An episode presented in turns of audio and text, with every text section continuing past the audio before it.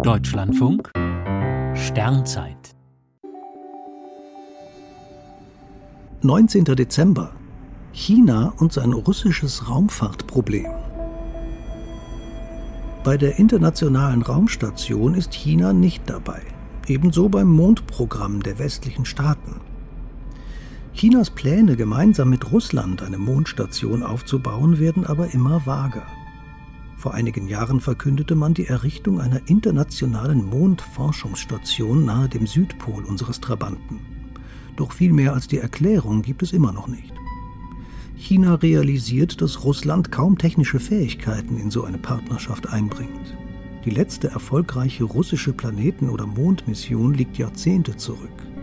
Russland hat sehr zuverlässige Raketen und Raumschiffe, kommt aber kaum über die Erdumlaufbahn hinaus.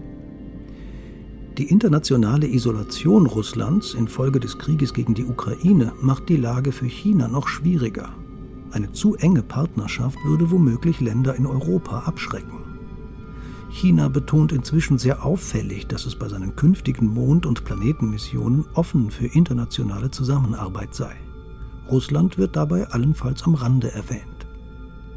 Auch künftig werden die USA sicher eine direkte Beteiligung am Artemis-Mondprogramm unterbinden aber bei einzelnen Missionen ist China durchaus begehrter Partner. Bei der Raumsonde Chang'e 6, die in zwei Jahren auf dem Mond landen und Material zur Erde bringen soll, sind Instrumente aus Schweden, Frankreich und Italien an Bord. Ob Mond, Mars, Jupiter oder gar Uranus, bei seinen Missionen wirbt China oft um das himmlische Zusammenwirken mit anderen Ländern.